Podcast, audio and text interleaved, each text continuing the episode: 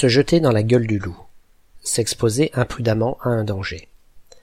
Voilà une expression courante dont l'origine n'est pas difficile à imaginer, sans risque de se tromper.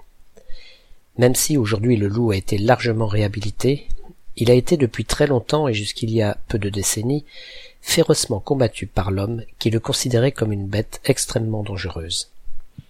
Qu'il représente le démon ou la mort, ou qu'on le trouve sous la forme d'un loup-garou ou chez Mère Grand en tant que grand méchant loup, l'animal n'a jamais eu bonne réputation.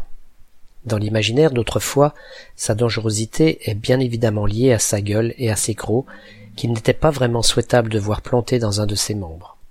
Se jeter en la gueule des loups, attesté au XVe siècle, était déjà une image qui voulait dire que celui qui volontairement s'approchait suffisamment d'une meute au risque de se faire déchiqueter était d'une imprudence folle, tout comme celui qui, d'une manière plus générale, s'expose volontairement à un danger dont il ne mesure pas forcément l'ampleur.